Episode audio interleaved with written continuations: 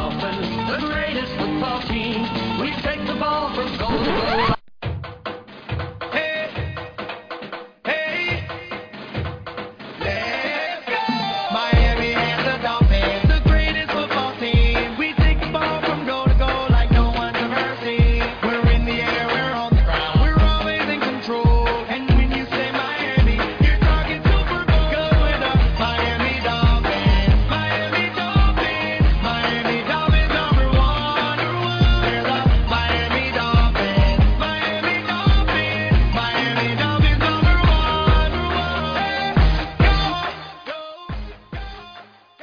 Bienvenidos a Mundo Dolphins, el podcast en español de los Delfines de Miami.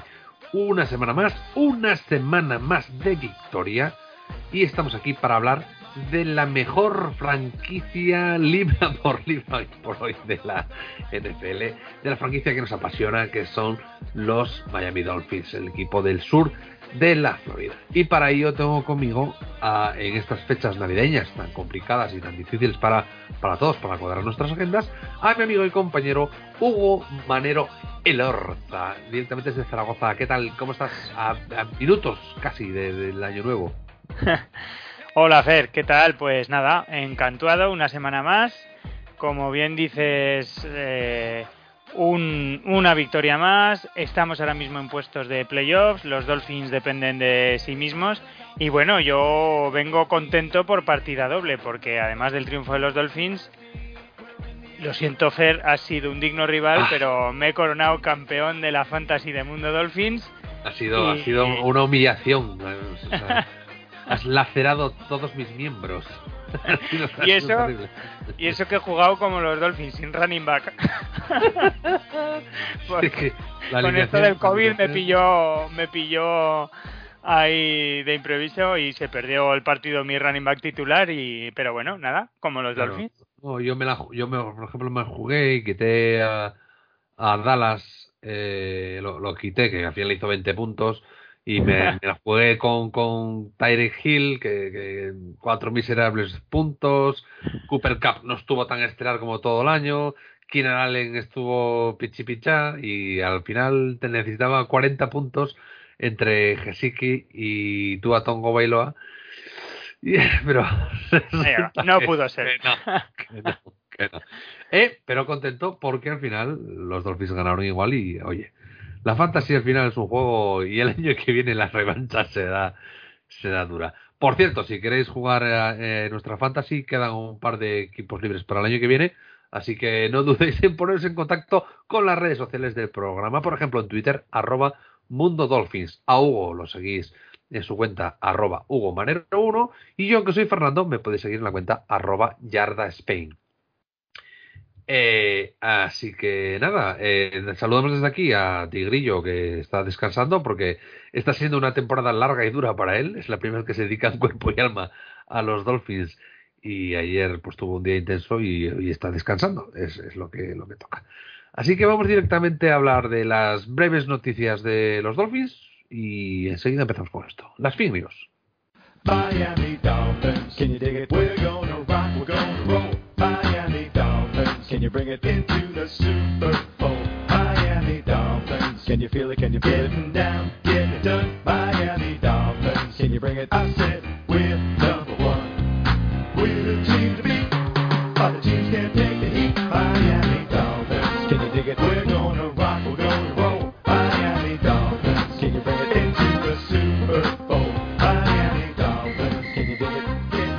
noticias marcadas sobre todo eh, en estas épocas en las que estamos por la lista COVID o las lesiones, pero bueno, lesiones pocas porque una de las ventajas de tener un bye tan tardío en la semana 14 es que prácticamente la plantilla está al completo, ¿verdad, Hugo? Sí, no hay grandes sobresaltos este año. eh, tenemos que estar muy pendientes, como bien dices, de la lista COVID, pero sí, no hay lesiones de gravedad. La baja de Will Fuller ya está asumida, ya todos. ¿Quién? ¿Quién? ¿Quién? ¿Quién es ese? No, ¿Cómo? la baja de. Ah, que eso, que ya todo el mundo asume que Will Fuller no va a jugar ni un snap con los Dolphins. Es más, de hecho, a mitad de temporada se habló de que si estaba pensando en una posible retirada, se perdió un partido por problemas fuera de la cancha, o sea que yo- creemos que su ausencia responde también a algún otro tipo de problema personal o situación familiar no, que no ha trascendido. Pero bueno, como decía, no hay sobresaltos, no hay grandes lesiones. Este año el tema físico parece que se lleva bien y tenemos que estar pendientes de la lista COVID cada semana. Entonces, si te parece, empezamos. La primera de las noticias son buenas noticias para los Dolphins porque entre el cambio de protocolo que ha aplicado la, NFL, los Dolphins a día de hoy, que de aquí al partido pueden cambiar muchas cosas, pero recuperan efectivos y es que ayer nos informaban que abandonan esa lista COVID-19 el Titan Zetan Carter, el cornerback Justin Coleman, el offensive guard Robert Jones, el offensive line Greg Mans y el linebacker Duke Riley. No son grandes nombres, no son titulares importantes, pero bueno, por ejemplo, hay dos jugadores de la línea ofensiva que pueden dar una profundidad que es muy necesaria. Está Justin Coleman, que es un defensive back que también Sí, pues es importante que sí. se mantenga sano porque contribuye en equipos especiales. Duke Relay, que antes de entrar en esta lista estaba participando también en la rotación de linebackers y estaba haciendo buenos partidos. Así que esperamos que siga esta tónica general, que no haya muchos sobresaltos en forma de nuevos infectados. Eh, los Dolphins, Brian Flores dijo que iban a intentar eh, minimizar el contacto entre la plantilla, que iban a volver a tener alguna reunión Telemática, eh, sí. telemática y demás. Entonces, pues crucemos los dedos porque de aquí al próximo domingo no haya muchas bajas, dado que el encuentro que tenemos frente a los Teintas eh, pues es trascendental, la verdad. No sé cómo lo ves tú.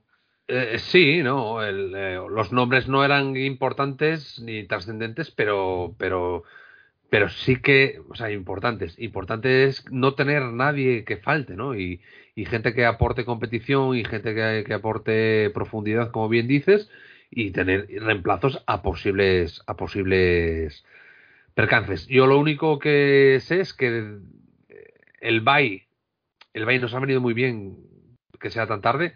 Mal en algunos aspectos, ¿no? Seguramente un Bay un poco más tempranero a lo mejor nos hubiese ayudado a redirigir el, rumbo antes, ¿no?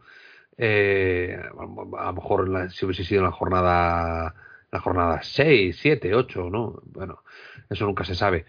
Eh, pero que tener una, una un bye tan tardío, no tener lesiones de importancia, lo único que nos pudo venir un poco mal es eh, esta variante Omicron que es tan sumamente contagiosa y que a la vuelta todo el mundo tenía, tenía COVID, ¿no? Por suerte lo hemos librado bastante bien, creo que está bastante controlado. Y esta semana, con lo que ha dicho Flores de que van a, endurecer un poco los protocolos y demás, y gracias a que la NFL ahora, por ejemplo, eh, me parece que las, bueno, en Estados Unidos en general, las cuarentenas para los vacunados eh, asintomáticos es de cinco días apenas, entonces no tiene por qué, por qué trascender mucho más si, si hay algún que otro contagio, pero que se mantengan todos los más sanos posibles de aquí a los Titans. Así que buenas noticias, yo creo. Sí, eh, además ya en los prolegómenos del partido frente a Sins ya vimos que se estaban otra vez adquiriendo viejas costumbres, porque en las fotos que nos ofrecía Miami, pues en esa llegada al estadio y tal, estaban todos los jugadores con mascarilla. O sea, parece un poco que, pues que se es consciente de la situación, que ahora esta variante Omicron es mucho más transmisible, pero menos eh, peligrosa o genera una menos morbimortalidad, no es tan potente. Y, y, bueno, pues eso que hay que tomar, retomar esas viejas costumbres porque ya no queda mucho de temporada y desde luego hay que intentar acabar la temporada eh, de la mejor manera posible. La siguiente noticia es una buena noticia, un reconocimiento individual para un jugador de los Dolphins, pero que creo que viene a premiar a, todo el equipo. Y es que Jerome Baker, el linebacker, ha sido nombrado jugador del mes de diciembre, jugador defensivo del mes de diciembre en la AFC Este. Lo ha conseguido merced a sus 16 tackles, 6 tackles para pérdida y 3,5 sacks. Eh, creo que es una buena noticia que premia a un jugador que suele pasar, la verdad, desapercibido, eh, fuera, yo creo, de, del entorno Dolphin.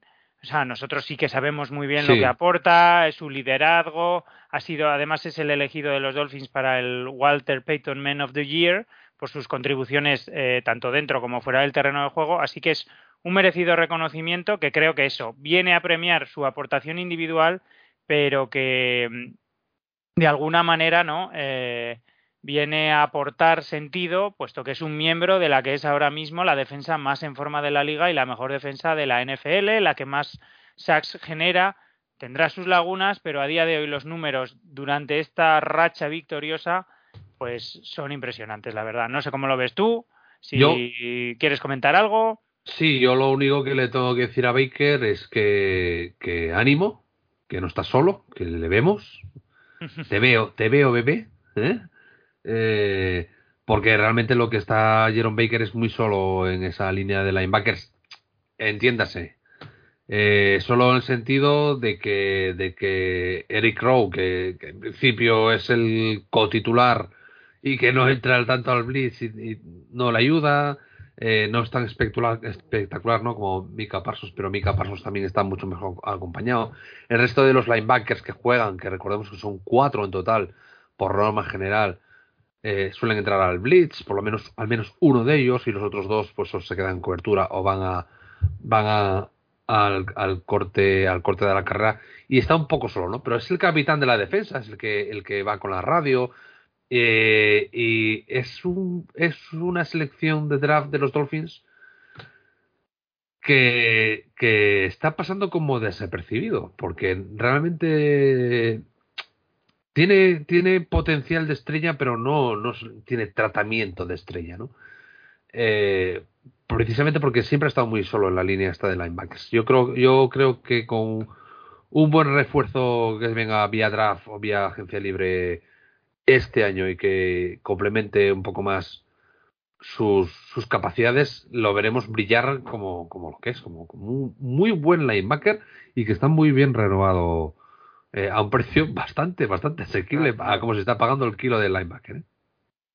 Pues sí, así es. Un jugador, desde luego, eso, que además tiene un, una importancia para el grupo muy importante por su liderazgo y por lo que Es que aporta ya también. lleva, me lleva tres, cuatro temporadas, o sea, que ya es uno de los veteranos del equipo y yo creo que, que va a ser muy importante en, en- en los éxitos futuros. ¿eh? Pues ojalá, así, ojalá Dios te oiga o, o quien, A- Alá, Vishnu, o eso, como decimos siempre. Y bueno, ya que hablamos del premio, para cerrar ya la noticia, vamos a nombrar a sus compañeros, a los elegidos como mejores jugadores del mes de diciembre. En la AFC, el jugador ofensivo es Patrick Mahomes, el quarterback de Kansas. El jugador defensivo es nuestro Jerome Baker. El jugador de equipos especiales es el kicker de los Bengals, Evan McPherson. Y en la NFC, el jugador ofensivo es Aaron Rodgers, el quarterback de los Packers. El jugador defensivo es Aaron Donald, en línea de, de los Rams. Y el jugador de Special Teams del- de la NFC es el Panther de los Falcons, Thomas Mostert. Así que estos han sido los Pobre. mejores jugadores de diciembre. Pobrecito, con todo el trabajo que, ti- que tiene. Bueno, por lo menos lo hace bien, sí. Sí, sí, sí, sí. Ay, ay, me mío. Ay. Mira, por ejemplo, el de Bills el otro día no, no- no tuvo que salir, no tuvo que salir para nada en todo el partido. El Panther de Bills, ¿eh? Eh, así- bueno, muy interesantes las noticias, como, como, como siempre, Hugo. Eh, nada, un poquito, un poquito más que comentar sobre esto. Así que vamos a entrar directamente en harina y vamos a ver qué fue lo que aconteció en este partido que nos enfrentó en el Monday Night Football, en el fútbol del lunes por la noche, a los New Orleans Saints. Me sale todos los días mal, ¿eh? New Orleans Saints. Es muy difícil de decir. Venga, vamos allá.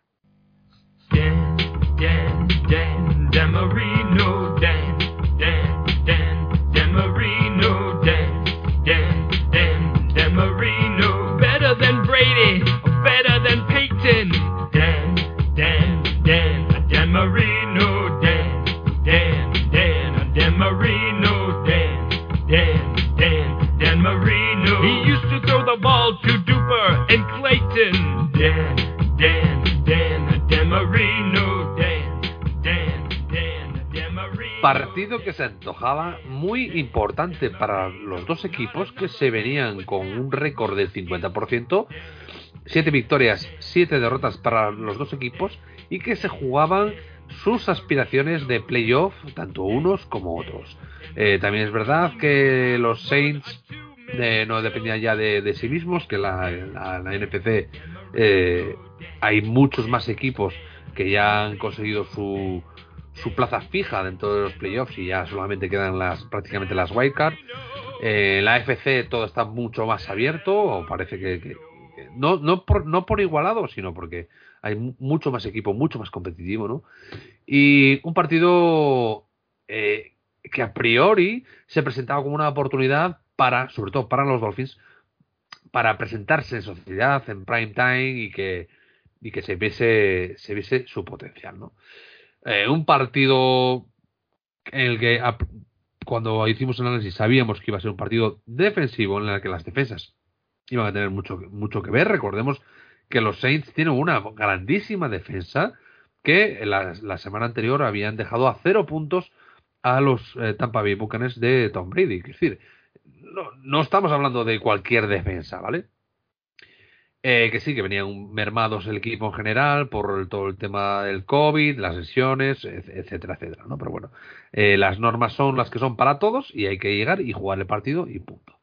Un partido que se puso muy de cara, muy rápido para los Dolphins, merced a una intercepción de Nick Needham retornada para touchdown en el, primer pase del pobre Brook, este o Brooks, eh, un quarterback rookie, que sacaron los Saints porque no eh, el, el- quarterback eh, suplente eh, en este caso era Blake Bortles que había llegado el jueves a, a Nueva Orleans entonces prácticamente no había visto ni el playbook que ya puso el 7-0 en el marcador 10-0 merced a una patada de Jason Sanders que volvió a fallar alguna que otra patadita y bueno, habrá que hablar con Jason Sanders a final de temporada.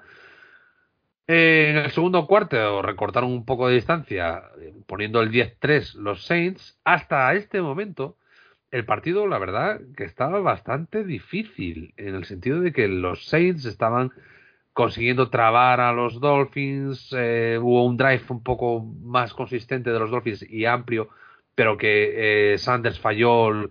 eh, del, del, del segundo del segundo cuarto la gestión del reloj fue insuficiente y los Dolphins estaban como muy trabados no no no había una sensación de que los Dolphins realmente pudiesen ganar el partido al final si si si los Saints eh, consi- hubiesen conseguido ajustar en el descanso no también es verdad que después apareció ya Jalen Waddell que bueno ya llevaba todo el partido durante todo el partido estuvo la verdad que muy consistente el receptor rookie de los, de los Dolphins para anotar un touchdown, poner 17-3 y luego ya pues otra patadita de Jason Sanders puso el definitivo 23. Eh, un partido ya en la segunda parte bastante mucho bastante más plácido cuando se demostró que los ajustes no funcionaron y que la defensa de los eh, Dolphins dominó completamente el partido, no dejó avanzar a los Saints y a los Saints, aunque tra trababan mucho el ataque de los Dolphins, pues tampoco representaban ningún tipo de problema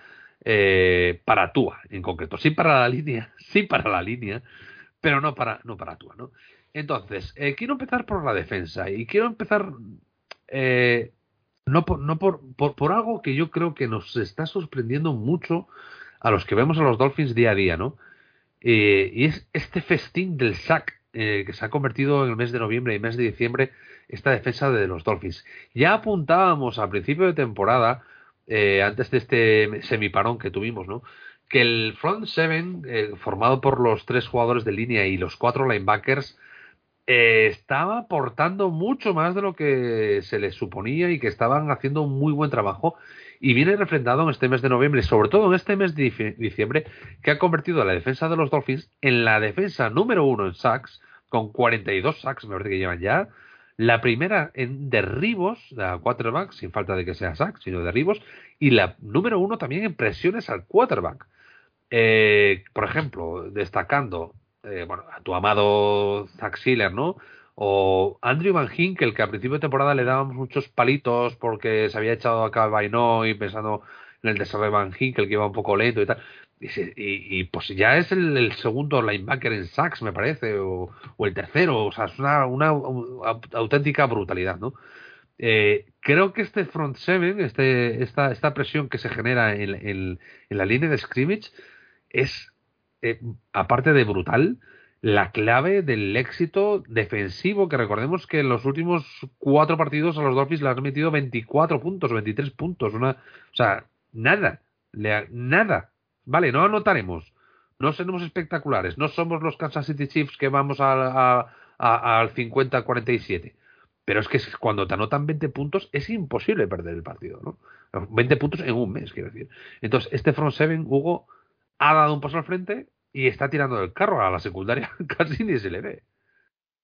Sí, sí, eh, correcto. Bueno, ya intuíamos que el partido, el planteamiento defensivo de los Dolphins iba a ser así, intentar marear a- al, novato Ian Book, que el pobre, la verdad, pues no tuvo un, un debut muy fácil por quién tenía enfrente, ¿eh? porque la defensa de los Dolphins, lo vimos con Lamar Jackson, no, pues no es un rival cómodo para, para el quarterback rival y menos si eres inexperto en la, en la liga.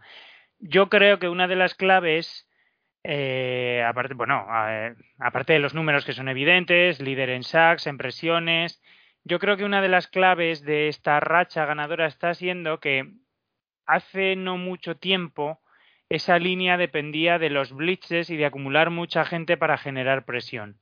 Y ahora tengo la, mm, percibo que esa, situación está cambiando. O sea, seguimos manteniendo frentes defensivos en los que mm, se acumulan siete, ocho hombres para despistar al quarterback, pero luego suelen caer en cobertura zonal y al final acaban los Dolphins presionando en muchas ocasiones con cuatro, cinco y eh, realizando presiones efectivas, despistando al quarterback rival, haciendo Sí. que la presión sí que llegue en un blitz, pero sin necesidad de meter a seis, siete tíos, con lo cual tu retaguardia o tu secundaria está mucho más tranquila, no depende de un error Mejor protegida, sí. mejor protegida y estás eh, siendo efectivo en la presión. Creo que eso es un aspecto clave.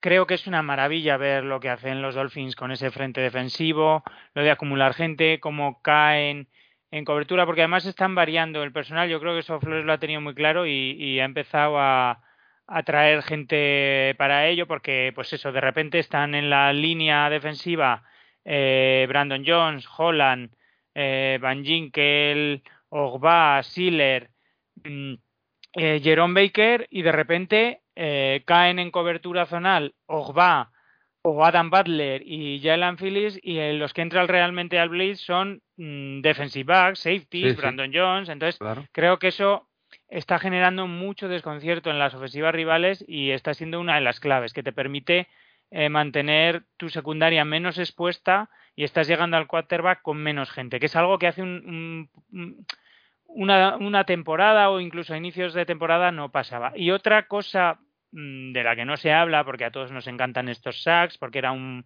un jugador novato, pero yo estoy encantadísimo con la mejoría frente a la carrera. O sea, este partido hace eh, cuatro meses No, Camara eh, no- nos hubiera encajado no. 327 yardas de carrera y Nos, nos llamaríamos fácilmente. Pinocho ahora mismo. Nos llamaríamos Pinocho porque nos hubiesen hecho un hijo de madera.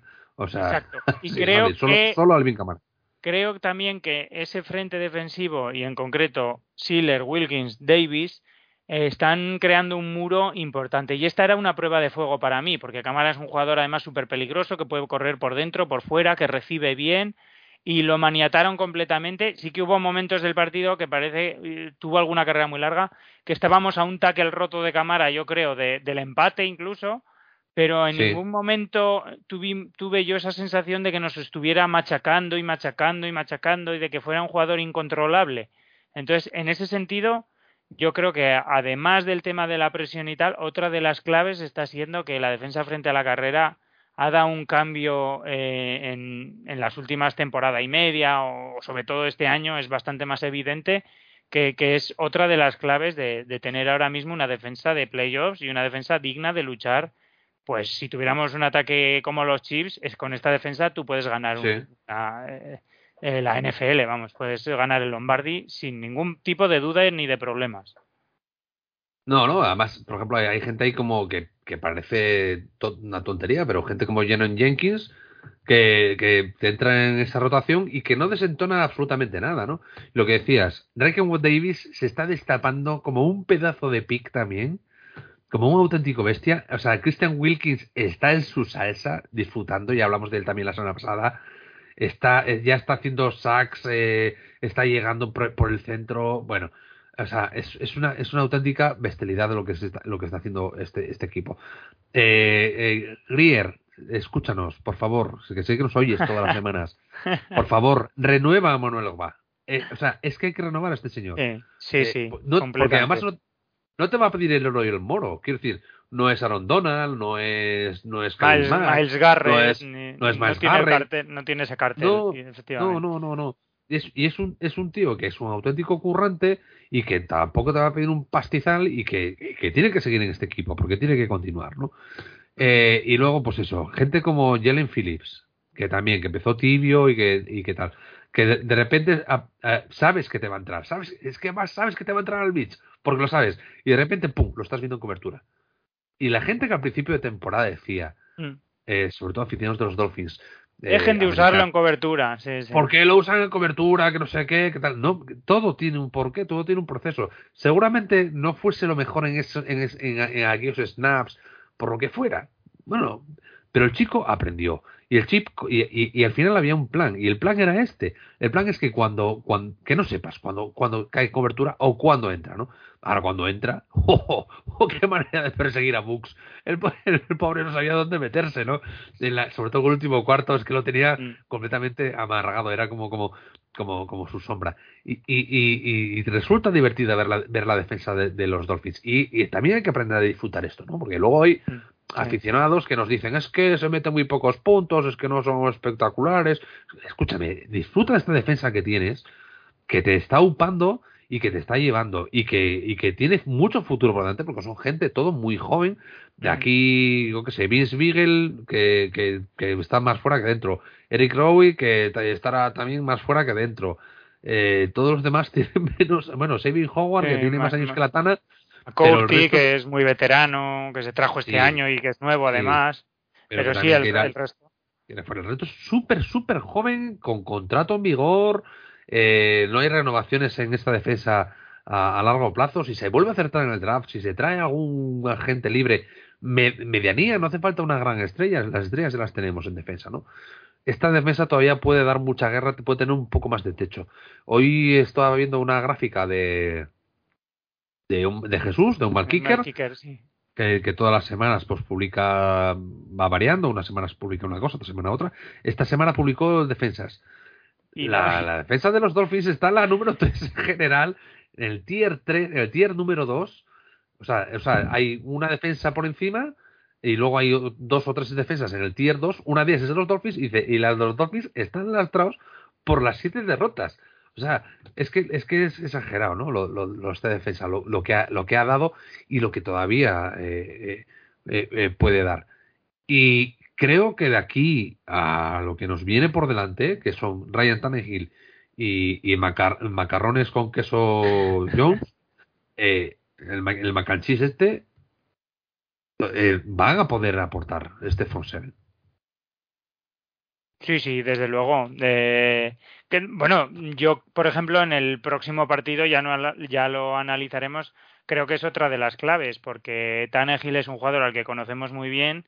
El manejo de la presión y el identificar por dónde le llega la presión no es la mejor de sus cualidades. De hecho, en los Titans, a pesar de que tiene una línea bastante mejor que la que tuvo durante su etapa en Miami, pues sigue siendo uno de los quarterbacks que más sacks recibe y creo que eso es, Es muchas el veces Actualmente es el, el número 2. El dos, ¿verdad?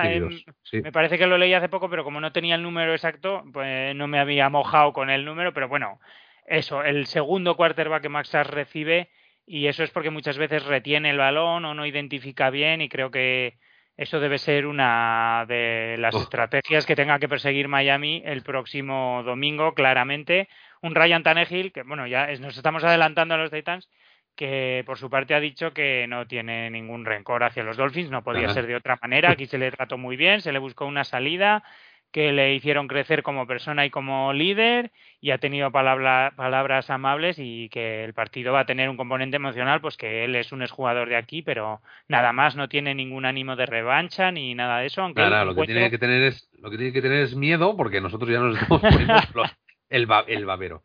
¿eh?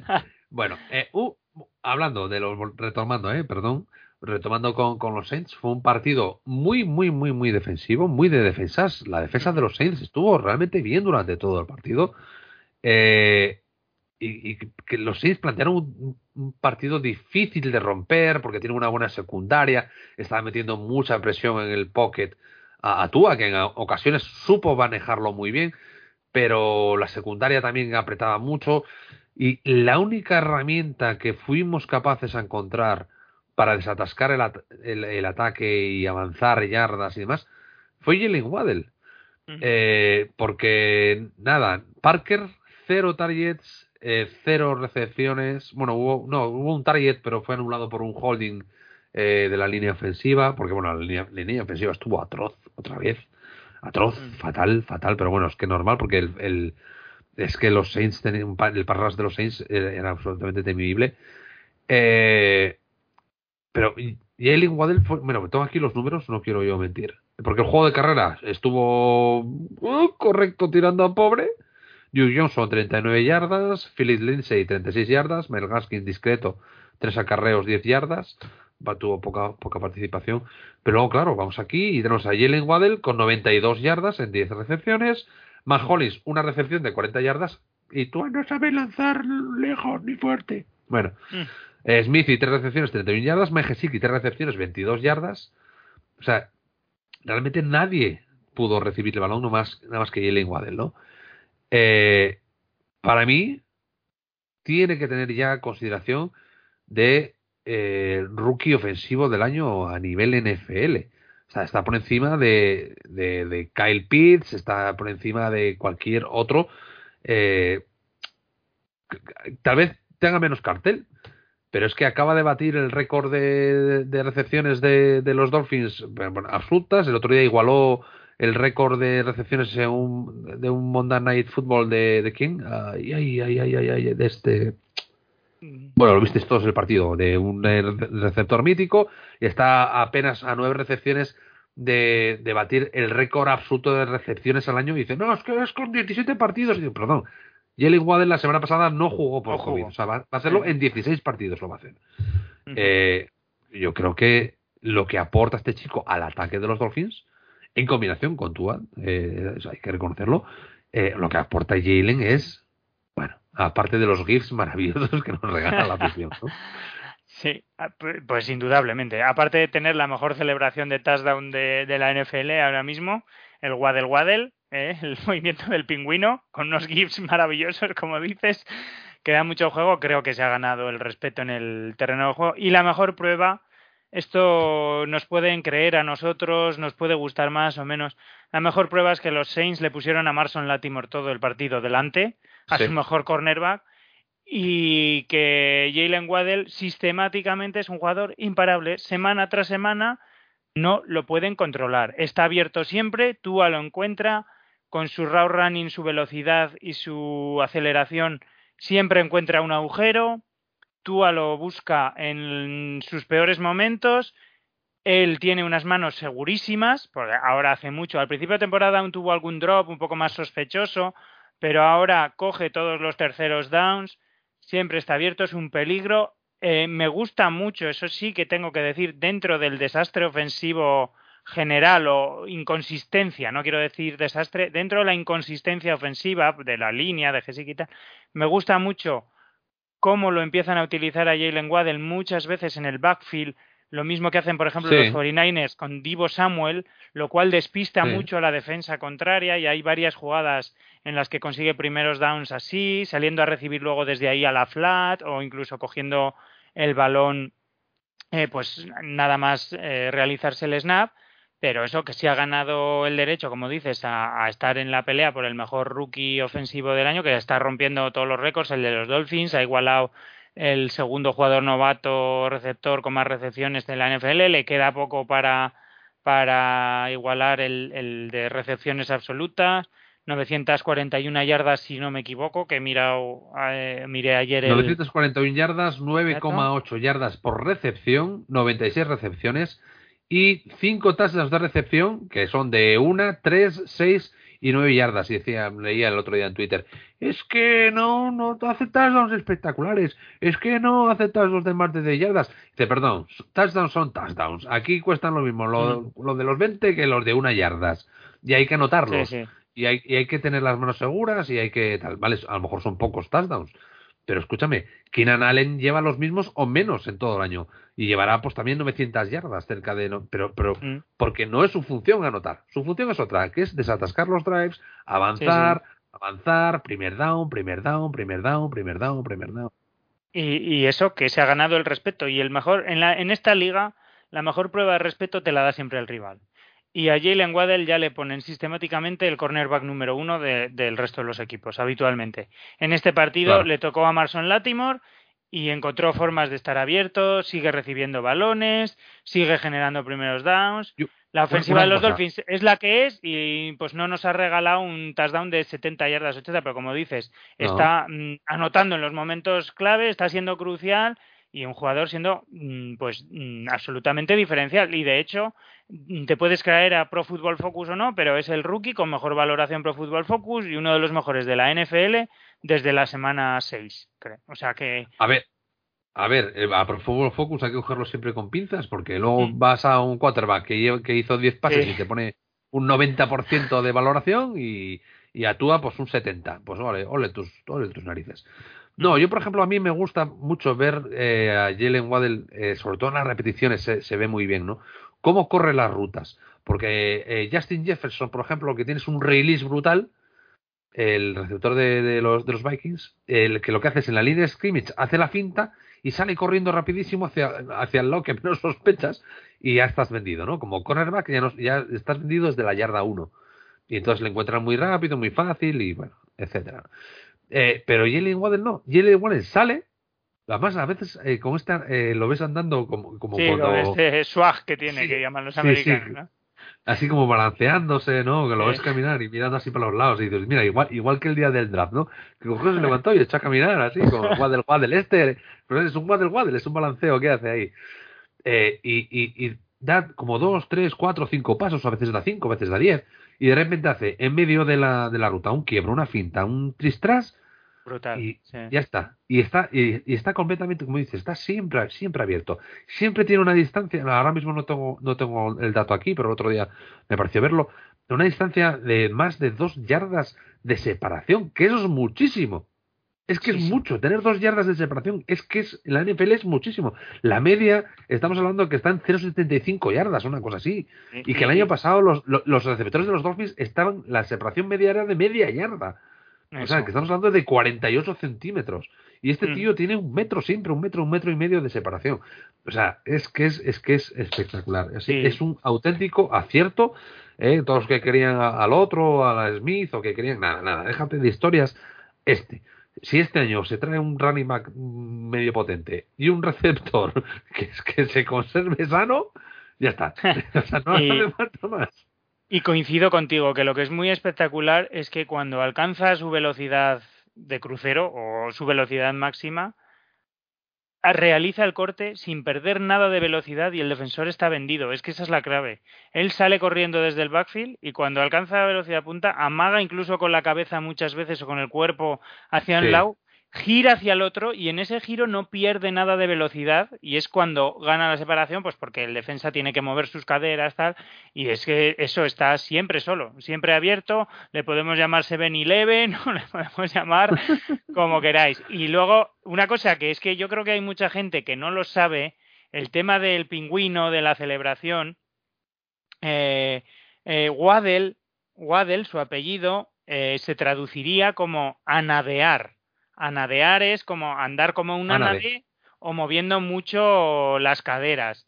Entonces, eh, pues como tiene un apellido gracioso, pues eh, debieron de hablar incluso en el vestuario y Christian Wilkins seguro que estaba por ahí en medio del tema de la celebración o del pingüino y tal, y surgió así el tema del pingüino y ahora nos regala con sus celebraciones cada, en cada touchdown, en cada partido, y, y con GIFs que, que, bueno, que son una maravilla, Sí, porque sí, dan mucho, estoy- mucho juego. Eh, Estoy enamorado de los, de los GIFs. Eh, un Jalen Waddell que fue constantemente buscado y constantemente encontrado por Tua, quitando, me parece que un balón así que, que estuvo lanzado con- fuera de- del target porque estuvo, estaba muy presionado y demás. Un Tua que para mí en esta ocasión eh, estuvo correcto. Eh, la semana pasada estuvo flojo y esta semana estuvo correcto. Estuvo muy bien navegando en el pocket, liberándose de la presión, pero tal vez en sus lecturas eh, fue un poco pobre, se estaba muy obsesionado con Waddell y no buscó apenas a Gesicki, no buscó apenas a, a Parker, ¿no? Tal, vez porque Parker es que se- ese sí que no sabe nada, ese está más cerrado, que, que, que- yo qué sé, yo no, no sería, no, no, no hay una comparación posible para algo que esté tan absolutamente cerrado como, como Parker, ¿no? Yo creo que lo, de Parker ya es un poco de Siria, hablaremos luego un poco más tarde de él. Pero creo que tú en esta ocasión has perdido una oportunidad, ¿no? Eh, a los Dolphins se les brindan pocas oportunidades de, de horario estelar, aparte del jueves noche, que esos partidos en, en Estados Unidos apenas aportan nada, no los ve casi nadie, o sea, sí se ven, se ven, tienen audiencias millonarias, pero quiero decir que no es un horario auténticamente estelar. Los Dolphins no suelen jugar, por ejemplo, a las 10 de la noche en España, eh, no suelen jugar allí a las ni a las 7 ni a las ni a las 9. Eh, y para una vez que le ponen horario estelar en el lunes por la noche, da la sensación de que no se reivindicó el equipo en ataque, de que y tal vez Tua no dio ese pase. Bueno, y la retransmisión de la ESPN no ayudó absolutamente en nada porque se nota que no vieron un partido de los Dolphins en su vida, vamos, menos uno que era de los Dolphins y aún así tampoco había visto ningún partido porque porque hubo un momento que dijo, ay, ese es el típico golpe que no quieres que reciba tu quarterback franquicia, eh, tu posible quarterback franquicia. Yo, perdona, pero o sea, ¿para, ¿de qué estamos hablando? Bueno, lo de la, bueno, lo de la transmisión de la, de la, de la ESPN, eh, de- de- bueno, fue vergonzoso, ¿no? Eh, Pero a lo que voy, eh, creo que, que tú has perdido una oportunidad, ¿no? De, de a lo mejor ser un poco más agresivo. Lo que pasa que estamos siempre con lo mismo, ¿no? Si hubiese dado ese paso enfrente frente a este defensa en- que volvió a tomar lo que le dieron, volvió a tener una intercepción un poco pichi pichá, Mm, mm. si si hubiese sido más agresivo, a lo mejor hubiese tenido más errores y prefirió guardar la ropa para nadar que tirarse al agua con ropa. Tú no sé si, si tienes la misma sensación, sensación de que yo. De que no, no, no puso todo lo que había que poner para un, un lunes de, de fútbol noche. Mm, Bueno, yo tengo. A ver, la, mi sensación con él general es, es buena. Es buena. Sí que es verdad Sí, sí. que, que- La sensación es buena. Correcto. Punto. Sí que es verdad que yo creo que es que en el fondo es lo que dices tú un poco, no nos aclaramos con él, ¿no? ¿Qué queremos de él? Que, que sea eficiente, que sea arriesgado. A mí, por ejemplo, sí que creo que, que como siempre, mm, no le ayudan cosas. Hay cosas que son 100% error suyo, la intercepción es un error suyo, no se puede achacar a nadie. Pero creo que pues, eh, pues no fue fácil el inicio, no le ayudaron cosas. Hubo algunas penalizaciones iniciales que lastraron drives pues eh, un, un holding de Liam Eikenberg que había sido una conversión Bueno. de tercer down, que fue que, que lo- solo lo vieron los árbitros, un manejo del reloj un poco cuestionable, eh, pues solo tiene a Waddell, Parker no estaba, Eh, Gesicki eh, no sabemos, Jesse Davis. Pidió- a Jesse Davis lo asfaltan los linebackers contrarios con 50 kilos menos. eh, la línea mm, volvió a un pequeño retroceso después de que llevaba unas semanas que parece con una clara mejoría, pues se enfrentaba a una muy buena defensa. Entonces, es verdad que parece un poco, pues como toda la ofensiva de los Dolphins, ¿no? Inconsistente, que te regala momentos muy buenos, momentos malos, errores. A mí, por ejemplo, el error de la intercepción no me molesta, es que no sé por qué hay gente que los errores de Tua no los perdona. A mí llevamos todo el día diciendo que tiene que ser agresivo, tal. En esa jugada, él va largo, y es verdad que es un error, porque además va una doble o triple cobertura y tiene a Waddell abierto. Pero es que si tiene a. Si hubiera tenido a Hollins y le lanza a Waddell a- para 5 yardas, que estaba más, y completa, hubiéramos dicho que es que no se atreve. Si se atreve, llegan los errores, porque si eres más agresivo van a llegar a más errores. eh, no nos parece tampoco bien. Entonces, yo eh, el que buscar ahí en largo no me preocupa, incluso creo que viene bien. Creo que viene bien eh, que cometa esos errores, aunque sean groseros, para ver que- es que, aprende, para ver que se ¿sabes siga perdón. atreviendo, para que no lo cohibamos, para que se siga atreviendo, para Claro, que luego es llegue es que además lanzó, lanzó, esto, para, para- solo para puntualizar, lanzó a la peor zona. Porcentual que tiene, que es en largo Sí, al medio. El, el largo O sea, al medio, pe- sí, el- sí. Es el peor sitio que tiene donde sabe que si lanza ahí es o, o- o drop o, intercep- o inter- intercepción. Bro, es por- lo- porque tú lo sabe. Y busca ese sitio adrede para ver si empieza a meter puntos ahí. Ah, En eso, no, no, en eso estamos de acuerdo y esa es una decisión mala. Pero quiero decir, a mí lo que no me molesta es el intento. Porque además, los Dolphins han tenido, o Marino era un jugador que cometía turnovers porque era muy arriesgado y hacía cosas maravillosas y errores y tal. Y lo importante que me sigue dejando Tua dentro de su es que en el momento importante sí que aparece. Y el drive después de ese error volvió a ser magistral. Ajá. Y llegó Ajá. a una situación de tercero y nueve y se jugó ese balón de 40 yardas con la presión de un tío en la cara que lo pone de manera maravillosa y manejó el siguiente drive enorme. Y esto mm, ya no es coincidencia, quiero decir, esto implica una, una fortaleza mental, una capacidad de superación, de no rendirse, que realmente me parece admirable, porque creo que es muy difícil mantener la cabeza fría y con tanta presión que como tiene tú además. ¿Eh? Porque no es una situación tampoco típica. No. ¿eh? Todo lo que No, se ha no, no, hablado, además todo es- lo hay, de tambores de guerra y, y ya estamos hablando y, hay gente que está diciendo a ver si los Dolphins ahora les aguantan y el año que viene no vuelven a que patatín patatán. Digo, no, ¿cómo que patatín patatán? Dejadnos tranquilos, dejadnos en paz. Es que, y el, bueno, el primero que nos tiene que dejar en paz es, es Ross, ¿no? Pero, pero quiero decir, dejemos a trabajar a la gente. Si, si está visto que dejándoles trabajar, la cosa mejora. Menos la gestión de reloj de flores, todo lo demás está mejorando. Sí, entonces mm, eso es verdad que vamos como a rachas y Tua también parece tener cuartos o momentos del partido en los que se desconecta un poco, eso también es verdad, que parece hay veces que hasta su mirada preocupa un poco menos, pero sí que luego mm, pues sigue teniendo esa precisión magnífica, su ball placement, su manejo del pocket que me parece espectacular. Y luego pues oye, una cosa buena que hay que descubrir de sus errores es que sistemáticamente semana tras semana se repone y se repone de una manera maravillosa. Y en el drive importante hace las cosas muy bien y es arriesgado. Entonces, a mí no me importa porque si nos estábamos quejando que solo te- tenemos pases de tres yardas por la línea, por lo que sea, ya creo que tiene que quedar claro que no, que si el año que viene hay otro coordinador ofensivo, se puede generar una ofensiva en la que Tua se arriesgue y busque pases de 50 yardas si hace falta, porque tiene, primero porque ha demostrado que tiene el brazo para hacerlo, porque ha, hecho lanzamientos de 40 yardas y aunque no tenga el cañón de ellos salen, la sabe poner ahí. Y No, luego, pero que es, es lo que digo yo, mismo- la- que la- mismo lanzamiento de coja- 50 yardas que no haces, lanzamiento que tienes en el cuerpo. O sea, es que es así. Exacto, y que él mismo coja confianza. Y, y sí, el error mm, es inexcusable, tenía una lectura mejor, tiró al peor sitio suyo. mm, No, no sabemos muy bien, además, mm, dónde esperaba que estuviera Hollins. No sabemos también eso que pasó allí. eh, Doble cobertura, tenía Guadel abierto.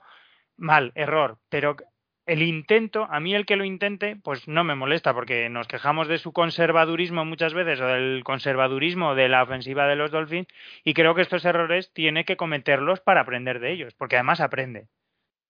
Y más, y más teniendo el respaldo que, que tienes detrás de, de esta tremendísima defensa que Mm. tenía al equipo completamente, al equipo rival completamente maniatado. Entonces no fue grave. Eh, menos la semana pasada que le hicieron un pick six, quiero decir, los errores de Tua no están lastrando el equipo en absoluto. Eh, lastran más las, las penalizaciones de la línea, lastran Mm. más los errores de la línea, lastran más eh, tonterías que hacen a veces los defensas de, del taunting o de empujar o de eh, el roughing de passer y cosas así, lastran mucho más esas cosas que las intercepciones de, de Tua, porque al final no, no van a ningún sitio, ¿sabes? O sea, es- Y el, el manejo del reloj que es lamentable, ¿eh? eso sí que Ah, a es Flores horrible, hay que decirle que cambie. Antes del descanso también tuvimos un drive que perdimos una cantidad de tiempo entre un snap y otro que al final eh, el field goal no acabó bien, pero que podía haber, mm, no sé, de otra Sí, manera. Y, y es eso también eso, se repite y los, semana y tras los semana. pañuelos, Y los los pa- pañuelos, o sea, los pañuelos y la, y la gestión de reloj es algo que es superior a él. O sea, que no, no sé si es que no sabe hacerlo o que no sabe utilizarlo, que no le, no le dio la tecla, pero eh, lo que no puede ser es que estés en, el último cuarto y que, y que tengas una. Que, que consiguiendo un primer down, consiguiendo un primer down, tienes el partido cerrado, pero absolutamente cerrado, en el último cuarto, y no es la primera vez que le pasa, y coges y haces tres carreras por el centro a ganar una yarda y tienes que dar un hacer un punt y, y, y, tienes que, volver a sacar a la defensa y a, volver a defender. Digo, cuando, cuando es, mucho más fácil que todo eso. O sea, sacas a Brissett, ¿para qué? Para nada, pues saca tú a ganar un primer down y no, sé, no sé, son cosas que, que, bueno, no lo entiendo.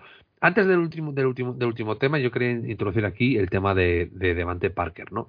Eh, sabemos que ha estado lesionado gran parte de la temporada y que no ha participado, que lleva un par de semanas entrando en el equipo y que ha tenido relativamente pocos targets porque ahora, mi- ahora mismo el peso del equipo está básicamente en el juego de carrera eh, y en, el- los pases a Waddle, ¿no? Pero sí es verdad que en este partido estaba absolutamente desaparecido, no hubo manera de que Parker recibiera un balón, ni siquiera contestado, o sea, mal, mal eh, todo. Entonces, yo me planteo la siguiente cuestión. ¿Es hora de decirle adiós a Devante Parker? Eh, ¿Tiene algún, algún valor Devante Parker para poder tradearlo, aunque sea por una cuarta o una quinta ronda? Eh, porque todavía le queda, me parece, un, año más de contrato. Eh, es momento de decirle adiós. Se le puede dejar en el equipo, pero es que es un chico que apenas está sano. Yo no le veo valor dentro de la plantilla para el año que viene. No sé tú cómo, ves a Parker para el año que viene. Pues es una muy buena pregunta y de muy difícil respuesta, porque yo no entiendo tampoco eh, que unos días aparezca y sea un receptor absolutamente dominante, que lo baje todo y que luego desaparezca como el Guadiana, incluso cuando no hay lesión de por medio. Me pasa un poco lo mismo como con Gesicki. No tengo respuesta para sus Yo, a Je- yo a altibajos. Gesicki, a Gesicki sigo pensando que es tema de utilización por parte del playbook. O sea, las jugadas que se mandan y todo y, la cobertu- y las defensas que él tiene. ¿eh? Yo creo que lo de Gesicki es más eh, por, por playbook que por otra cosa. Porque Gesicki cuando aparece, aparece. Y hace unas recepciones espectaculares y siempre que le, le- le dan el balón hace muy pocos drops. Quiero decir, y cuando le pasan, coge el balón y hace cosas. No, pero Parker no.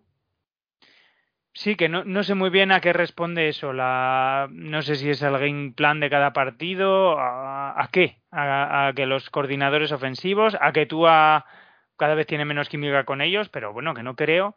Pero es una muy buena pregunta que se tendrán que hacer los Dolphins. Yo creo, esto es una opinión personal, que mucho cartel no va a tener y no sé qué vas a poder sacar por él. No tiene un contrato muy elevado para ser un receptor eh, y creo que tiene un sitio en la plantilla, porque cuando está bien y en los partidos en los que está bien, pues es un receptor que puede ayudar mucho al equipo, es de unas características completamente diferentes a Jalen Waddell. Eso no se te va a ir de precio, pero bueno, sí que creo que es prioritario para Miami también eh, o draftear un receptor o traer a alguno en agencia libre, un complemento. Galu podría Mm. ser un jugador. Eh, hay un hay un mercado interesante de, de receptores y también dependiendo de ese mercado se le podría buscar una salida o no. Pero antes de desprenderme de él, miraría un poco qué opciones o traería más gente. A mí Es un jugador verdad- que siempre, desde que llegó, siempre me ha gustado y he creído siempre que tenía un enorme potencial y, y ha mostrado destellos maravillosos. De hecho, Pero es verdad de que hecho, se, se, se mandó a Jarvis Landry a, a, a Browns. Precisamente porque se confiaba en Parker. Pero es que, chico, no. Sí, y nos regaló una temporada muy buena. Parece que las lesiones las va dejando poco a poco atrás. ¿eh? También es verdad que antes era mucho más eh, llamativo el tema suyo de los problemas físicos. Pero bueno, sí que es verdad que no acaba de arrancar y que hay partidos que las coge todas y está en todas. Eh, no sé si es que él se desconecta también si pasa un cuarto y no ha tocado el balón. No sé si es un pasotismo suyo del esquema porque me tiene muy desconcertado eh, el tema suyo y el de y el de Gesicki, porque tienen capacidad para marcar muchas diferencias y hay fases y fases de partido y cuartos enteros y cuartos enteros en los que no, no Es que no aparecen, no ves Es- ni un balón hacia que vaya hacia ellos y ya es no que además sé. Parker tiene unas características muy particulares porque no le hace falta estar desmarcado para recibir el balón. O sea, Mm. él es el típico receptor de que en todos los balones contestados o difíciles en el que tienes el cornerback enci- encima, te va a sacar el, el balón porque es un jugador muy alto que llega muy arriba, tiene un rango de altura eh, muy importante, tiene una seguridad de manos arriba también muy, muy importante y aunque no está abierto, pues y, por ejemplo, y no, es- una herramienta que debería ser mucho más importante en la, en la red zone, ¿no? En la, en la zona de anotación, tendría, igual que Gesicki, tendrían que ser mucho más importantes, tendrían que tener mucho más peso. También puede ser que, que la falta de estos dos jugadores venga por el playbook. Y se me antojan los dos muy importantes para los dos partidos que vienen. Porque supongo que, que Waddell eh, empezará a llamar ya la atención en algún aspecto, ¿no? Y aunque esté siempre abierto, no puedes cargar todo el peso sobre, sobre un rookie. Y de cara a la temporada que viene, más todavía, ¿no? Que habrá que trabajar, habrá que trabajar más aspectos eh, de, en el ataque. No lo sé, es algo que me tiene, me tiene absolutamente despistado como, como a ti, ¿no? Y por eso te quería hacer esa pregunta, para ver, saber, saber qué, era lo que opinabas. Y luego, ya el último, el, último tema que, que, me, que me quiero sacar de este, de este partido es si podemos ya considerar o no a los Dolphins un equipo de playoff. Eh, y a ver, quiero que se me entienda. Nuestros oyentes seguramente dirán: Este Fernando está loco porque una semana dice que se conforma con que tenga récord positivo, al otro con que no sé cuántos, los vuelves loco. Digo: Sí, sí. Y el plan sigue siendo el plan, que es desarrollar a los jugadores y tener récord positivo. Y si no se llega a playoff, pues oye, no pasa nada, pero al final el balance te- tiene que ser lo más positivo posible, ¿no? Pero yo vi cosas el otro día, eh, tanto en ataque como en defensa, que hay equipos por ahí que no lo tienen y que se las dan de, de- se dan ínfulas de, de equipos poderosos equipos de playoff, equipos de no sé qué. A la mitad de los de la NFC, estos Dolphins se los pasan por la piedra. Y a la mitad de los, AF de los de la AFC, los Dolphins ya se los han pasado por la piedra, quiero decir. Y le queda la, otra mitad que no, que se pongan delante que no hay ningún problema, ¿no? Eh, quiero decir, los Colts.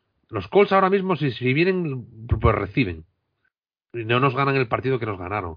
Eh, yo qué sé. los, a, los, a los Broncos, no los vemos delante. A los Kansas City Chiefs, pues mira, no les tengo miedo a los Kansas City Chiefs, ¿no? Eh, a los Bills ahora mismo, ahora mismo a los Bills tampoco les tendría miedo. Los Bills, por cierto, si pierden contra Atlanta, ojalá. o sea, que perdiesen con- contra Atlanta sería lo más random del mundo. Pero si, si los Bills pierden contra Atlanta y los Dolphins ganan sus dos partidos, los Dolphins ganan la división, ¿eh? Ojo, ojo. Aquí primero, Mundo Dolphins lo visteis, ¿eh? Entonces, la pregunta, eh, Hugo, ¿este es un equipo de playoff realmente? Eh, la respuesta es sí, y no tengo ninguna duda. No sé lo que va a pasar y, y digo lo mismo que tú, que yo dije el primero que a veces el récord no es lo más importante, pues porque ha sido una temporada muy atípica, la lesión de Tua. Creo que si se hubiera empezado mejor o Tua no se hubiera lesionado, igual nuestro récord ahora o nuestra situación era mucho más Es accesible. que tendríamos mínimo Pero- 10 victorias. Mínimo 10 pero- victorias ya.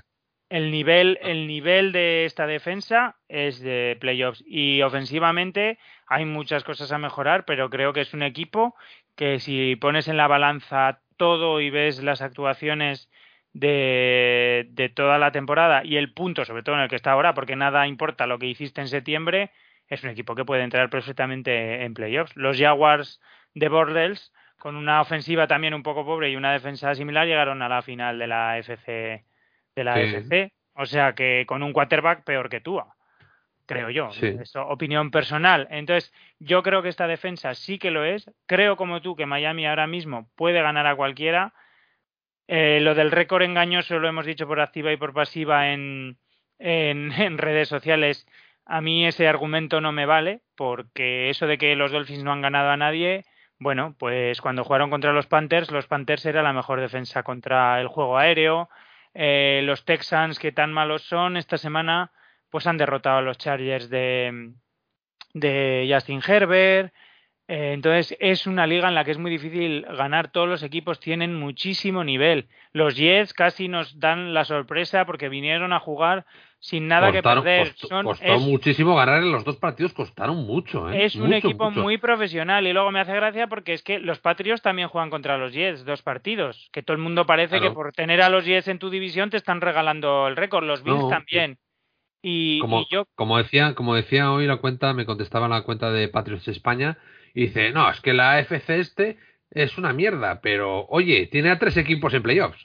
Exacto, O sea, a día de, a ¿se día de hoy Claro. estarían los tres equipos en playoffs y, y yo ese argumento no lo compro y creo que Miami puede competir con casi la totalidad de los equipos de la, de la competición. A mí uno de los equipos que me parece que más duro es y creo que es no imposible, pero que se nos atraganta son los Bills, están en nuestra división, creo que es una Claro. bestia negra las últimas temporadas y que en un partido o en postemporada nos costaría muchísimo. Creo que, no sé, pues ahora mismo igual Tampa, eh, los Packers, mm, son equipos que creo los considero a, a día de hoy superiores como conjunto en general. Sí, eh, pero más talento en general, a lo mejor mejor entrenados los- también. Los Chiefs, porque aparte de tener la ofensiva que tienen, tienen una defensa que está muy, muy, muy entonada también y ahora Pero mismo me parecen sí, pero yo a los Chiefs no peligrosísimos. les tengo- a los Chiefs no les tengo miedo, ¿eh? Pero yo, quitando esos equipos, creo que Miami puede ganar al resto de contendientes, al resto de equipos que están peleando por entrar en postemporada y que la plantilla y el nivel de juego, porque a veces tienes una plantilla muy buena que está jugando catastróficamente y por diferentes circunstancias no. Pero a día de hoy, Hola, Chargers. a día, a día de hoy es un equipo que tiene nivel. No sé si llegará, si no, si ganaremos los dos partidos, si perderemos los dos. No es el récord final, pero a día de hoy es equipo, nivel, playoffs, seguro. No tengo ninguna duda. Con yo, muchas pues- cosas a mejorar, pero que puede, puede entrar ahí y no sería descabellado y eh, no sé y no querría aguantar tonterías de en plan no han ganado a nadie, eh, tienen un calendario No, de risa, a tienen ver, un calendario NFL, punto. Pelota. Sí, sí, lo- ya está. lo decía yo lo- el otro día. Es que los Giants llevan sin tener siete victorias 20 años, joder. Por ejemplo, eh, los Jets eh, hace que no ven siete victorias ni se sabe. Eh, eh, que, eh, o sea, te- tener siete victorias en general ya es difícil para muchos equipos, ¿vale? Y, y más con una, una plantilla en teoría tan limitada de talento, en teoría entre comillas, como la de los Dolphins, que todo el mundo decía, no, es que los Dolphins están faltos de talento. Bueno, están faltos de talento, pero están muy bien entrenados, ¿no? Y, y- y Eh, luego y, que pues, ganar, ganar siete partidos seguidos, siete partidos seguidos, no lo hace nadie. O sea, tener una racha de siete partidos es una vez cada, cada 15 años o cada 10 años. Los Dolphins no lo hacían desde el, noven- desde el 86 o desde el 96 o desde ni se sabe. 30 años que no ganaban los Dolphins siete seguidos. pero Y, luego y- y nunca nadie había perdido siete y ganado siete al hilo. O sea, es que, o sea, eh, hay que tener, ponerlo todo muy en perspectiva, ¿no? Eh, y, y- intentar no verlo con los ojos de fan. Yo muchas veces, tal, y, y es que es asombroso lo que están haciendo estos Dolphins. Y para mí, como tú, coincido, este es un equipo de playoff. Eh, ¿Por qué? Porque hace lo que tiene que hacer en ataque y deja todo lo demás en, en- en manos de la defensa. Y, y- y se cumplen dos de las máximas que, que llevamos toda la vida viendo, que es que al fútbol americano se gana en diciembre y al fútbol americano, el fútbol americano, las defensas ganan partidos. ¿No? sí, y Sí, y los sí, las defensas las defensas ganan eh, campeonatos, ¿no? Eso. Al- Pero al y revés. luego, otra cosa de, de toda esta situación es que mm, parece que las bajas por COVID y tal solo afectan a nuestros rivales. Oiga, no, es verdad que los Saints jugaron sin quarterback. Eso no, que no voy, no, si no voy a decir que hay cosas sí, que bueno. puedan ayudar, ¿eh? pero que es que Miami también ha jugado sin Jalen Waddell, sin Jevon Holland, sin receptores, que hemos eh, tenido que fichar a Tommy Lee Luis, que hemos jugado con Isaiah Ford, que es gente que estaba en el practice squad también hace nada y, Tommy Lee Luis eh, estaba en su casa sin trabajo. O sea, que es que también los Dolphins se han tenido que adaptar. Hemos perdido a Gaskin, hemos rescatado a Duke Johnson y a Y- Lindsay. bueno, y, pues por es ejemplo, que y por ejemplo, los Ravens cuando llegaron eran el seed número uno del- de, la FC, ¿no? De la FC y, y no vinieron, no venían mermados de lesiones, venían casi, Exacto. casi al completo cuando Exacto. llegaron aquí. Es verdad que venían ya cascadetes, les estaba cansados o lo que fuera.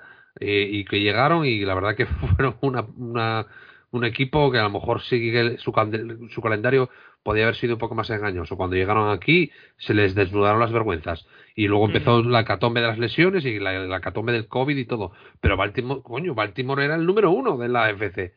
Sí, sí, y, sí. y que- hoy se le ganó, o sea, es que no sé, no sé. Bueno, es- escúchame, estamos discutiendo entre tú y yo que Sí, estamos de acuerdo. que tenemos además eso es eso estaba pensando digo estamos diciendo estamos los dos medio cabreados diciendo lo mismo y defendiendo el mismo argumento pero No, bueno pero, pero para que la gente nos entienda, estamos, discu- estamos discutiendo contra los que no nos escuchan, además. Estamos discutiendo con la gente con la gente de Twitter y las narrativas este de Twitter, tanto nacionales como internacionales, como americanos, españoles, mexicanos, que nos dicen que los Dolphins que son mentira y que no sé qué, que no sé cuánto. Sí, son mentira, pero están encima de tu equipito de mierda y están por encima de muchos de los equipos de la NFC. Y los, y los Seattle Seahawks, que tan buenos son y que tan bien buena defensa tienen, que tan buen quarterback tienen y que tan, buen entrenador tienen, están en el número 5 del draft y vete tú a saber dónde, dónde, dónde acaban y a ver qué es lo que les pasa el año que viene, ¿no? Por ejemplo, un ejemplo que pongo, así, al azar, como diría el, el. Bueno, tema Saints cerrado, no sé si te queda algo por decir de- no del partido porque nos estamos calentando y quiero hablar un poco de los Titans.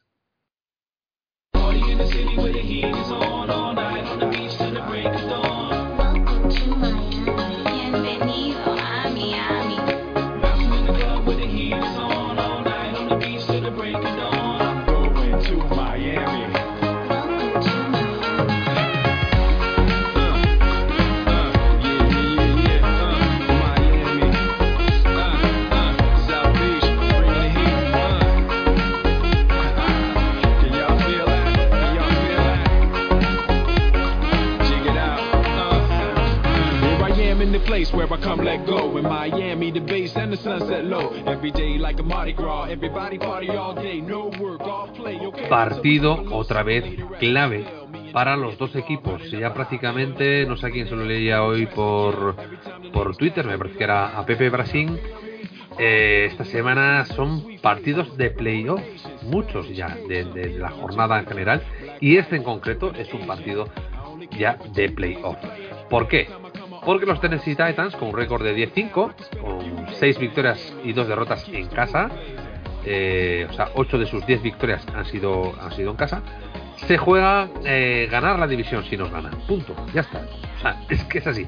Si ganan los Tennessee Titans, eh, aseguran su presencia en playoff y, y, eh, asegurarían la división, ya que los Indianapolis Colts, que son los que vienen detrás, tienen actualmente un récord de 9-6 y pues bueno, ya sería imposible para, para ellos, por, aunque luego precisen el otro partido, porque el empate se lo tienen ganado los Tennessee Titans.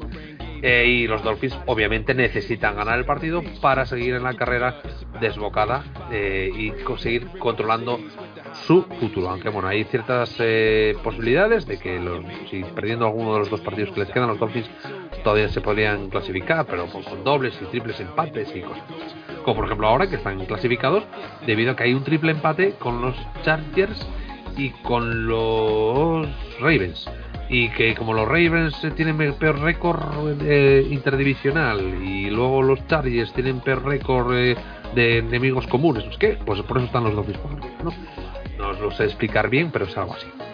Bueno, como digo, partido el domingo eh, 2 de enero, se juega a las 7 de, de la tarde en horario español, 1 de la tarde eh, costa este americana, en el horario eh, habitual, vamos, de los de, los Dolphins. Eh, un partido en el que ahora mismo la ESPN, tal y como están las cosas, le da un 62%, 62.4 de posibilidad de victoria a los a los Tennessee Titans y pues poquito poquito más que la mitad. Sí que va a hacer mucho frío, mucho mucho mucho frío y no se espera nieve, pero sí que puede ser sí, sí que puede haber agua y que puede ser un condicionante para el partido. Unos Tennessee Titans eh, que como digo van a plantear un partido a vida o muerte porque ellos lo necesitan y nosotros también.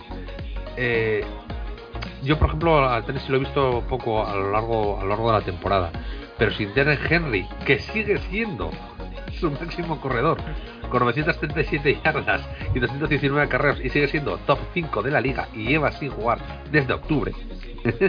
¿Eh? Es uno de los máximos corredores de la liga y lleva sin jugar eso desde, desde octubre. Es un equipo que se plantea mm, pobre en ataque, entre comillas.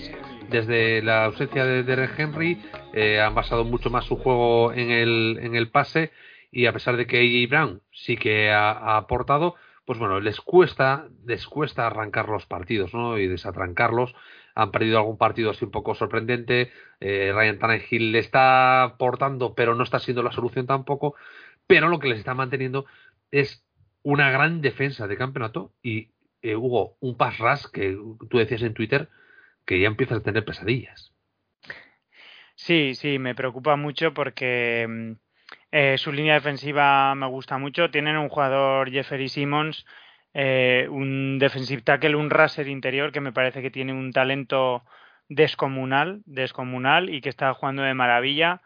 Que en teoría yo he estado viendo, bueno, he visto a Tenes y demás, no, no en profund- o sea, no en profundidad como a los Dolphins, que veo todo, me veo todo repetido, pero sí que es un equipo que he seguido y, me preocupa, porque pues Jeffrey Simmons, claro, contra un quarterback diestro lo suelen alinear contra el, el left guard, con- sería contra Austin Jackson, no sé si aquí cambiarán un poquito la estrategia, porque también lo he visto que lo mueven por toda la línea, Eh, entiendo que a poco que sean un poquito inteligentes buscarán emparejamientos favorables frente a Jesse Davis, ya sea del propio Simmons o sea de no sé cómo están en el tema de COVID, igual hay jugadores que- de los que hablamos ahora que se pierden el partido pues porque no, No, de, sigo de momento, de momento nada. De momento nada. Pero bueno, tienen también a, a Bad Dupree, a Harold Landry, que creo que es un equipo que presiona que presiona muy muy bien al, al quarterback y nuestra nuestra línea eh, ofensiva pues no acaba de tranquilizarme después de- del partido frente a los Saints. Creo que esa va a ser una de las claves. Mm, eh, lo que he estado viendo creo que pues es un equipo así poderoso por ese centro. eh, se le puede hacer daño corriendo por fuera. Y bueno, sí que en la secundaria tienen jugadores bastante interesantes. Eh, me gusta mucho Kevin Bayard, el, el safety. Es muy importante para ellos que vuelva, creo, Christian Fulton para ver cómo pueden ellos maniatar a, a Jalen Waddell. Pero eso, sobre todo, creo que mm, Miami intentará volver a su esquema de RPOs, de pases rápidos, eh, para que minimizar el impacto que pueda tener su, su línea defensiva mm, sobre Tua y sobre pues el ataque de los Dolphins. Y a nivel ofensivo, eh, pues creo que, como bien dices, no tienen a Henry, pero bueno, Tannehill va, va a recuperar a, a Taylor Lewan, mm, a su tackle, entonces va a recuperar ahí un poquito a su left tackle, va a tener un poco más de tranquilidad. Ya digo que creo que es vital que los Dolphins puedan seguir con esta estrategia de presionar y presionar con pocos hombres, porque Tannehill además en esos momentos y con la presión no se maneja muy bien, recibe muchos sacks. Eh, el juego de carrera, pues no está Henry, pero bueno, tienen a, a Foreman, McNichols y creo que es vital también que Howard, Byron Jones puedan controlar a, a Brown, ¿no? Que es su Sí, principal peligro o, o uno de, de los, de los peligros más importantes que, que tienen. Estuve, por cierto, mm, hablando, eh, bueno, me pidieron un audio los compañeros de Titans Country, que les aprovecho la ocasión para agradecerles la invitación. Invito a todos los oyentes de Mundo Dolphin, si quieren eh, esta semana, si están deseosos de conocer más detalles de los Titans, pues seguro que en su podcast semanal y en el de esta semana han analizado cómo llegan ellos al, al encuentro, pero nada, por dejarlo aquí reflejado también, ellos eh, hablan dentro de esa línea defensiva de un jugador que es un jugador no drafteado de este año, Naquan Jones, que es otro defensive tackle que debe estar jugando muy bien, que está pasando muy por debajo del radar, tipo Schiller, y que habrá que tener controlado y vigilado también de cara al encuentro del domingo. Sí, yo, yo estaba aquí viendo el, el, el box score de, de los Titans de esta semana contra, contra San Francisco. Un partido que, claro, San Francisco está siendo bastante irregular a lo largo de la temporada. Patatín, patatán, oye, van 8-7, pero son mucho más irregulares que los Dolphins, por ejemplo, porque ganan y pierden. Ahora sabemos que los Dolphins ganan. Los Dolphins juegan al fútbol y ganan. Los San Francisco 49ers no lo sabes, ¿no? Eh, y por ejemplo, tengo aquí A.J. Brown, 11 recepciones, 145 yardas, una media de 13 yardas, un touchdown, la más larga de 42. Pues yo, ¿qué quieres que te diga? Pero yo, estando Byron Jones, Brandon Jones, eh, Holland y Saving Howard, sé que A.J. Brown no va a hacer 100 yardas de recepción. ¿Por qué lo sé? Porque se sabe. Es que es así. Y que tendrán que buscar otra solución, ¿no? Eh, veo aquí, por ejemplo, eh, Westbrook y Kine.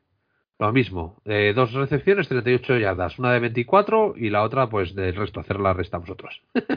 eh, Frisker, 13 yardas de una recepción. Eh, Job Swain, tres recepciones, 10 yardas, ¿no? De 3 yardas. O sea, son todas eh, realmente eh, muy atascado, ¿no? El juego de pase de, de, de estos de estos Titans. Y, y el juego de carrera, pues ah, viendo lo que hicieron esta semana pasada, pues siete intentos de Jeremy Jeremy McNichols, 31 yardas totales. Ha, ha corrido más yardas eh, de, de media, por ejemplo, Ryan Tannehill, tres carreras, 22 yardas, ¿no?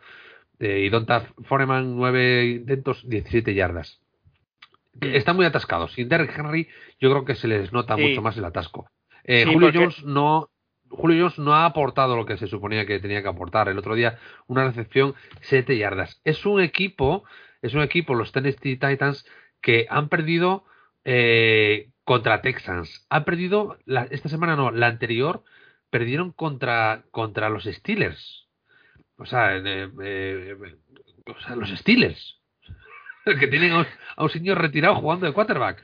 Quiero decir, eh, no sé si se me está entendiendo Además lo que decir.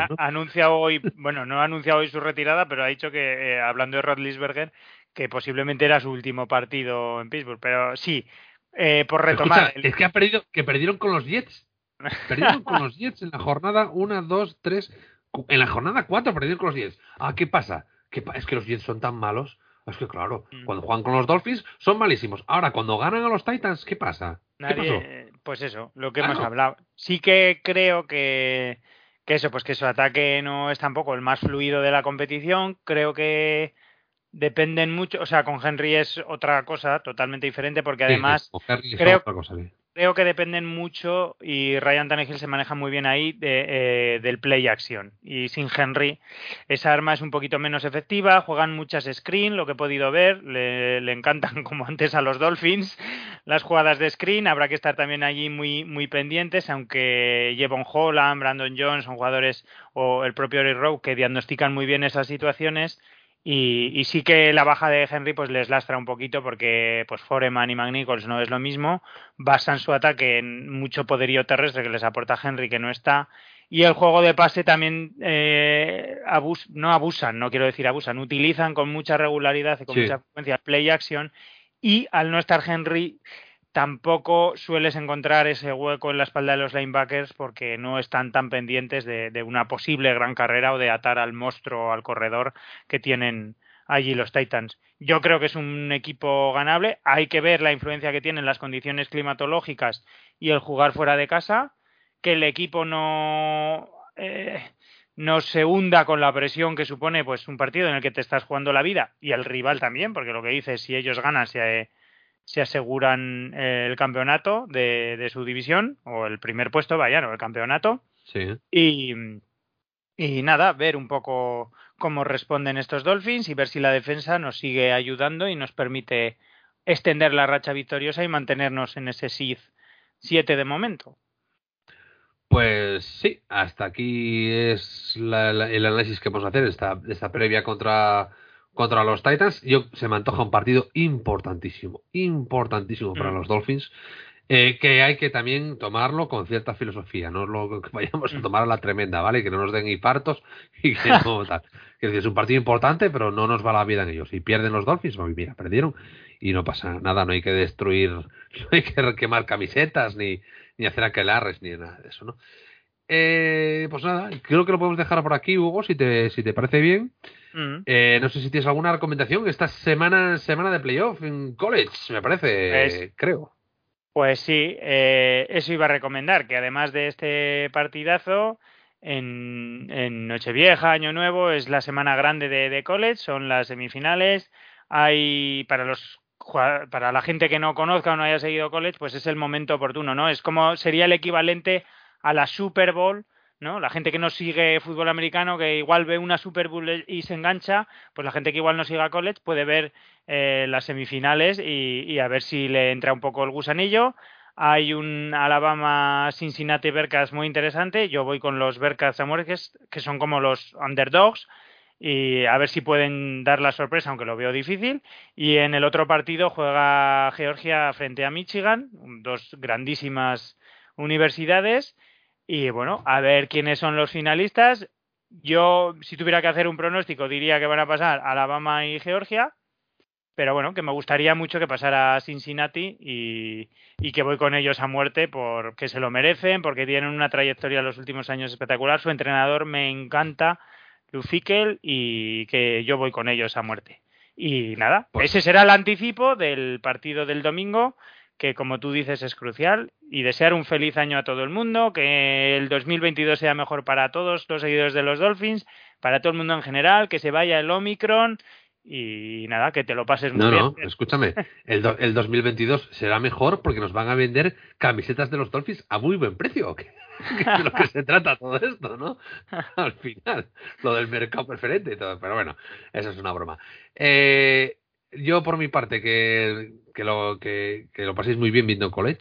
porque viene ideal para la resaca el sábado ver eh, fútbol americano. O sea, es que es ideal porque te quedas sopa. O sea, entre, entre el cansancio, la medio borrachera, eh, la, la, la, la- la comida con las sobras y, y te pones un partido bueno. de estos que no entiendes nada y te quedas sobado más a puesto que en brazos. Pero la idea no es dormirse, la idea es ver futuros jugadores de los Dolphins, además, porque ojo, que a Grier le encanta Alabama y le encanta Georgia, ¿eh? Y hay linebackers allí muy interesantes. Ojo que allí igual juega algún Nada, jugador que el año que viene defiende la camiseta de Miami. Nada, lo que tenéis que hacer es, es, eh, poner, pon- tener un ojo en el partido de Atlanta contra Búfalo este, este fin de semana. A ver qué Animar, a- pasa ahí. ani- animar al Panther de, de- de los Falcons. Sí. No, no, al Panther no. No, no, a Matt, Matt Ice Ryan. O sea, no, no, no, no. Que se salga y que, me, que meta 800 touchdowns. Eh, luego, es muy interesante, sería muy interesante que palmaran los Bengals contra, contra los Chiefs. Pero bueno, los Bengals prácticamente sí, no, que hagan el Division, no hay problema. Sería muy interesante que palmasen los Colts contra los Raiders, pero bueno, eso... Juegan además sin Carson Wentz, que tiene Sí, COVID por- y está sin vacunar. Bueno, eh, igual y llega, ¿eh? Porque ahora son ah, bueno, con días... las nuevas. Bueno, pues, igual- entonces sí. Eh. no, he, no he dicho nada, entonces. Sería importantísimo que palmasen los Patriots contra los Jacksonville Jaguars, pero bueno, eso no, eso no va a ocurrir, no lo creo. Pero bueno, o sea, sería un huevo de tamaño gigantesco. Que los Rams, al- sí, que los Rams asfalten a los Ravens, que los Broncos ganen a los Chargers, esa nos vendría muy, muy, muy, muy, muy bien. Porque eso, por ejemplo, esto es- estamos hablando de que si se dan esos resultados, pues una, una derrota de los Dolphins, pues a lo mejor carecería de, de importancia, ¿no? Eh, y nada, poco más. Que disfrutéis mucho de- del fin de semana. Desearte a ti, Hugo, que pases un buen fin de semana y una feliz noche vieja y una feliz entrada de año. Y a todos los que nos siguen, por supuesto, que lo pasen muy bien, que tengan mucho cuidado, que se cuiden, que se pongan la, la mascarilla, porque además les favorece, porque somos todos muy feos y con la mascarilla somos todos guapísimos y se echa todo con la mirada. Si además llevas dos copitas encima, bueno, bien sobre hojuelas. Como siempre ya sabéis. Fins.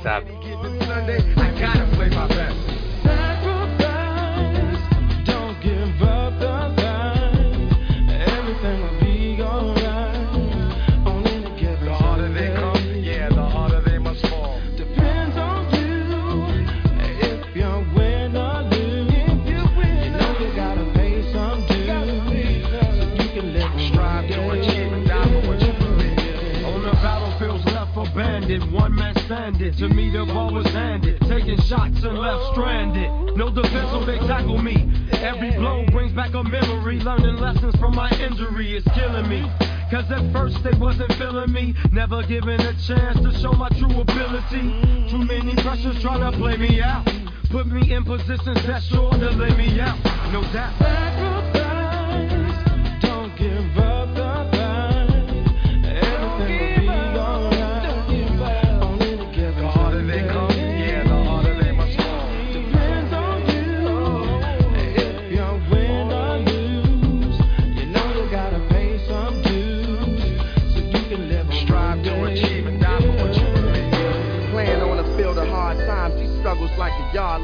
That I gained from. Nowhere's where I came from from day one. I knew the game and how to play run, but never knew the price of fame but weigh tons. Now I huddle with self when pain comes and walk when they say run. Fame could be as painful as the death of Peyton. Young black gifted, but I'm wrapped in myself. Just broke many tackles, but I'm trapped in myself. See what happens with wealth. At times you can lose yourself. During the sunniest of days, many superstars melt from cotton to football fields. You know how they play brothers. Long as we playing well, then they love us. I know on any given Sunday this could be taken from me. What it all comes down to is money. I know on any given Sunday this could be taken from me. What it all comes down to is money, y'all.